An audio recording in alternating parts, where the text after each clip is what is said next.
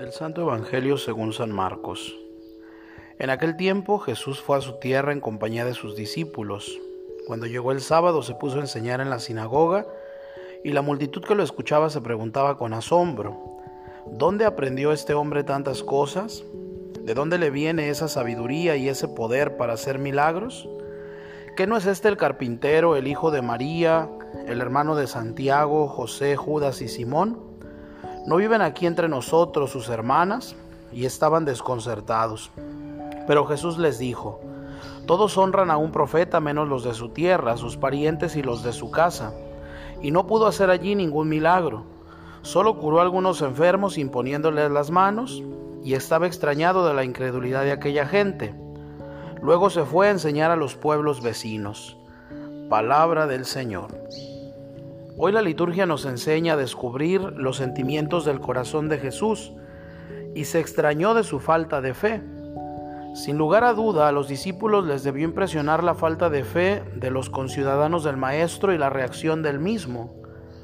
Parecía lo más normal que las cosas hubieran sucedido de otra manera. Llegaba a la tierra donde había vivido tantos años. Habían oído contar las obras que realizaba y la consecuencia lógica era que lo acogieran con cariño y confianza, más dispuestos que los demás a escuchar sus enseñanzas.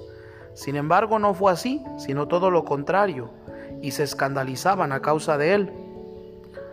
La extrañeza de Jesús por la actitud de los de su tierra nos muestra un corazón que confía en los hombres, que espera una respuesta y al que no deja indiferente la falta de la misma, porque es un corazón que se da buscando nuestro bien.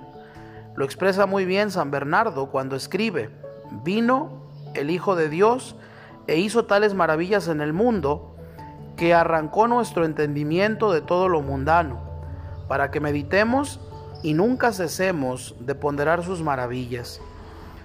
Nos dejó unos horizontes infinitos para solas de la inteligencia y un río tan caudaloso de ideas que es imposible evadirlo.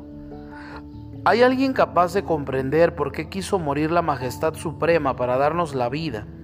Servir Él para reírnos nosotros, vivir desterrado para llevarnos a la patria y rebajarse hasta lo más vil y ordinario para ensalzarnos por encima de todo? Podría pensarse en lo que hubiera cambiado la vida de los habitantes de Nazaret si se hubieran acercado a Jesús con fe.